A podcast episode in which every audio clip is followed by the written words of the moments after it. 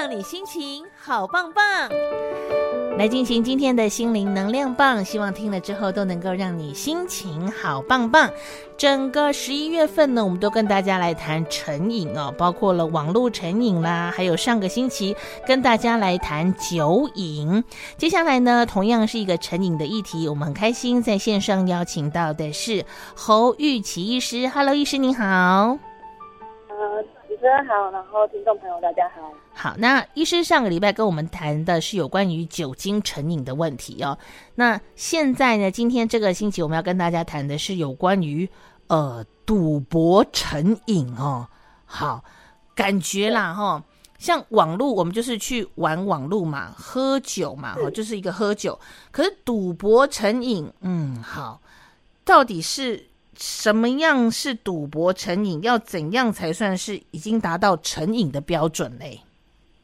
呃，我觉得基本上，如果听众上礼拜有听的话，我大概就是以一个酒精来做例子。嗯，那那没关系，今天可能再再重新说一次，因为我觉得成瘾无论它的呃对象是什么，其实我觉得核心概念其实都差不多。是，就是说，呃，他这个个案他花在那个他成瘾那个项目越来越多，好比说，如果以今天的主题主播为例，他可能花越来越多时间在主播这件事情上面。让他原本的，譬如说他该工作啊，该做学生啊等等这些角色，全部都受到影响。嗯。再是说他花的量可能越来越大，投资额越来越大笔，然后就算是他已经欠债了，还是持续的持续下去，甚至会因为这样子，然后需要跟旁边人周转啊，然后呃还可能因此因为这样子，然后呃比如说骗家人啊，然后等等的，哦，然后整个就是好像呃。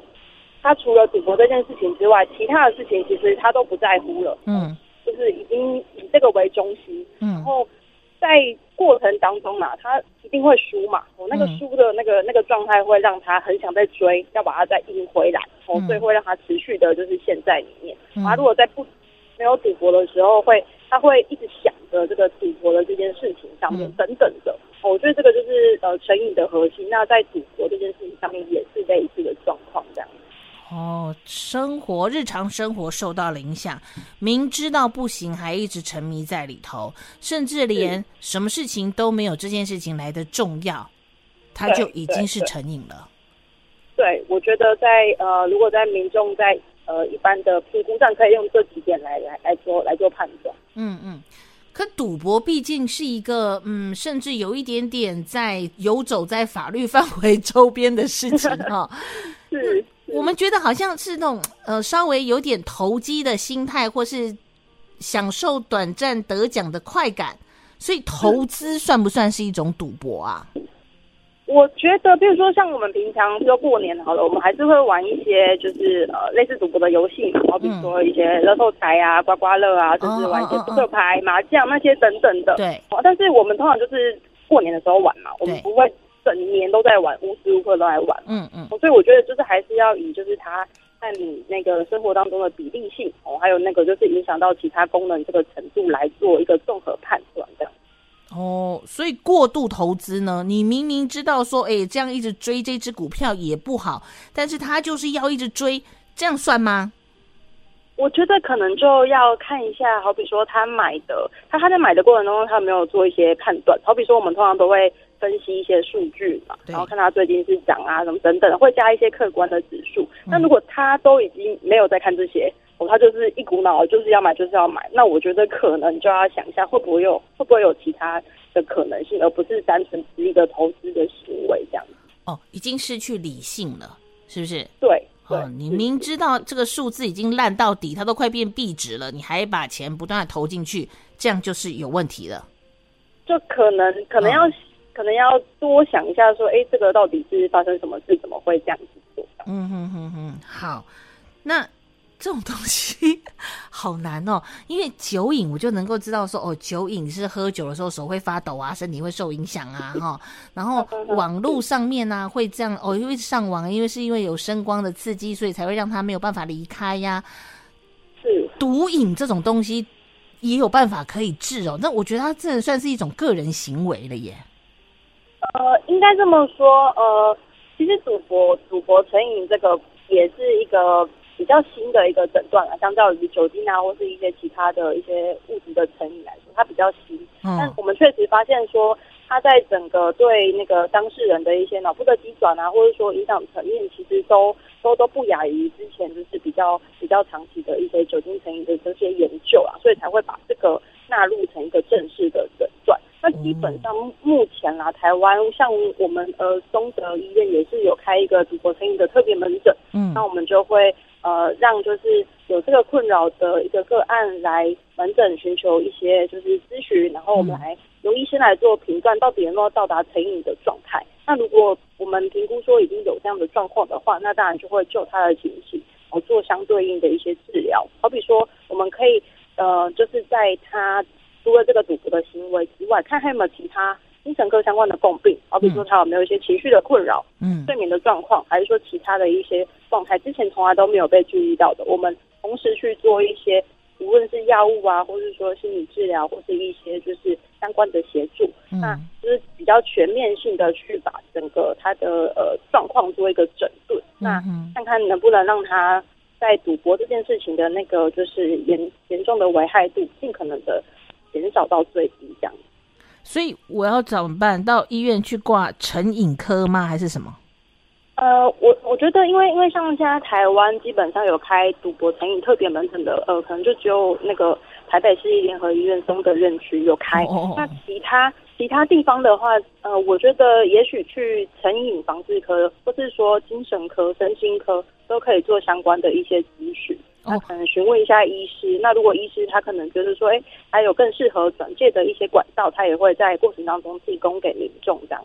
哦，比较大型的医院会有成瘾防治科，对，或者是说，它其实大部分都隶属在精神科里面嘛。嗯嗯嗯。成瘾防治科医师大部分都是精神科的医师，所以所以如果没有特别这个成瘾防治科这个名字，那也许就是直接找精神科或是身心科这样就可以了。哦，身心科也可以嘛，哈、哦。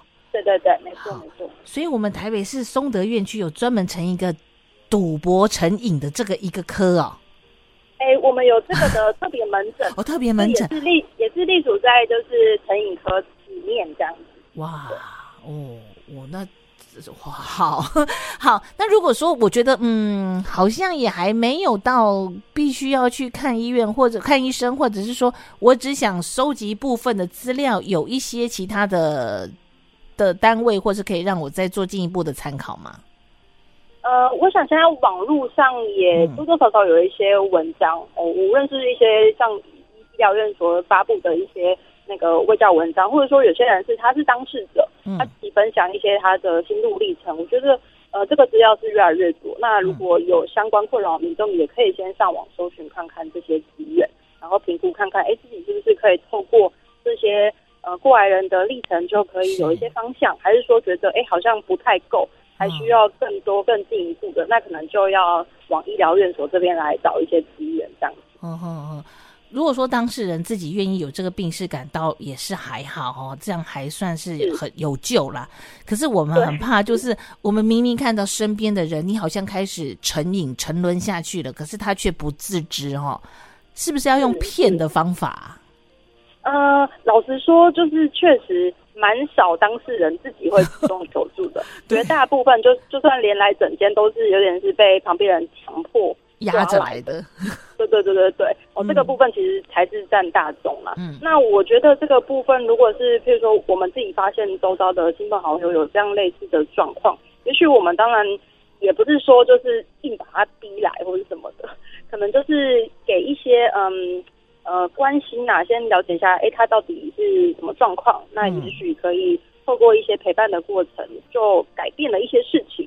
哦，但如果呃，在这个过程当中发现状况好像不是我们自己可以 handle 得住的，对，那会需要更进一步的话，那也许可能就用一些说法吧，那带他们来到呃一些医疗院所，嗯、这个部分可以去做一个呃进一步的协助吧。那就要看，嗯，比如说之间的关系怎么样啊，等等的。看要怎么调整那个说法，可以让他愿意来这样子。医师啊，啊，你看这么多案例，哪一种说法比较有用啊？我自己，嗯，我我我我自己的经验是，嗯，大部分就是分两类，一类是来的时候就是关系已经弄很僵，就是当事者摆明就是被强迫来，硬压着过来的。对对对对啊，那种那种就会，譬如说在我们面前，其实就有点尴尬，然后，就是就是现在就是家属讲家属的，然后当事人就臭脸不讲话这样子。嗯、那当然还有另外一群，好像关系就没有弄到那么不好。嗯、那通常我我我我的经验是，他们可能会用一些比较客观的，好比说。呃，可能跟那个当事人说，哎，你最近好像睡眠状况不是很好，然后说你的情绪状况好像有一些困扰，那是不是我们来看个医生，就不是针对赌博这件事情来，哎，来当成那个说法，让他们来医院，就有点就是擦边球了。哦，因为现在相较那个失眠啊、情绪困扰这个部分来就医，其实大部分的人比较可以接受的，就是用这种擦边球，然后是至少先让他来到。医生面前这样子，那后续的部分，那就有一些机会，然后来持续的再去做探索，然后才发现说，哦，原来其实最主要是度过度过了这个部分，这样。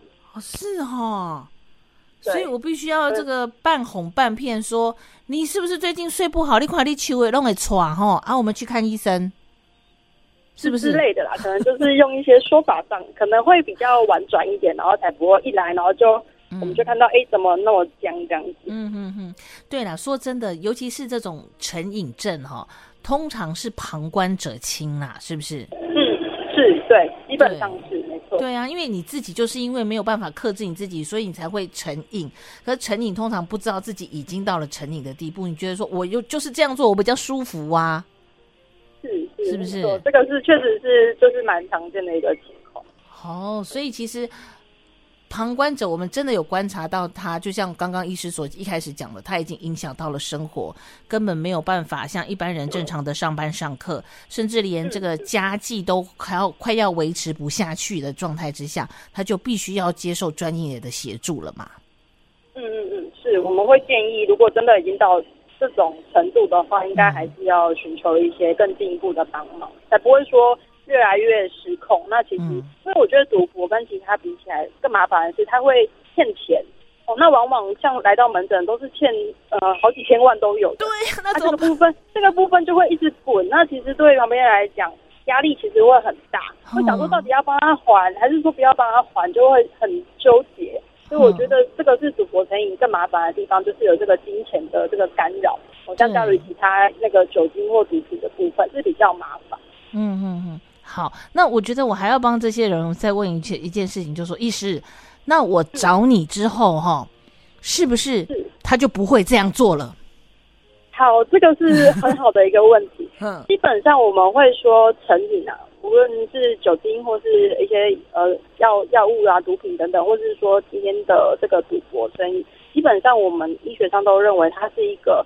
慢性的，而且很容易复发的一个脑部疾病的一个状态，哎，所以蛮常见是它就是会这样反反复复，可能一阵子比较稳定哦，开始就是比较没有再碰，但又过了一阵子，可能又又回回过头哦。呀，原因是因为这个疾病其实蛮复杂，它不只是可能脑部的那个体质已经受到一些影响，甚至也跟他的一些个性啊、处理事情的方式啊，或者是说他周遭的一些。呃，压力事件等等，全部都掺杂在一起。嗯，嗯，嗯，哦，所以这个就是其实是呃这些生理疾病比较麻烦的地方，它会是一个漫长的过程，它不会是像感冒，就是呃治好了就是好了，不太是这个样子。哇，那怎么办？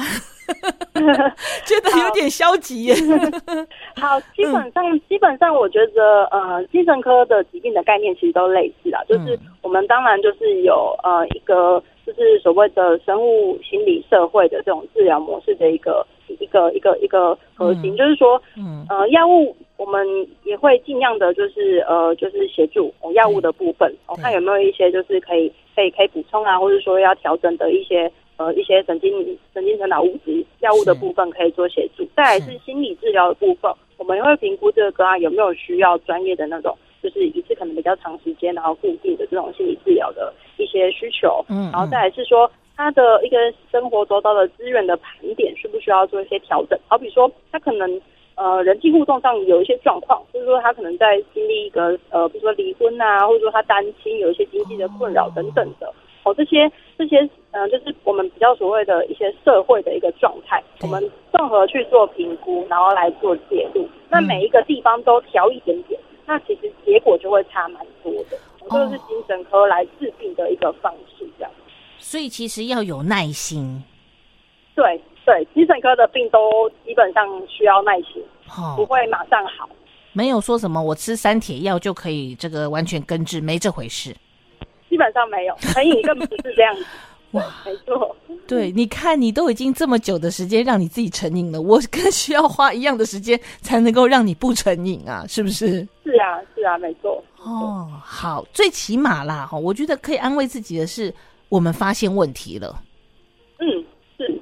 其实，是是其实光是他们能够到医疗院所来，就已经是很大的一步。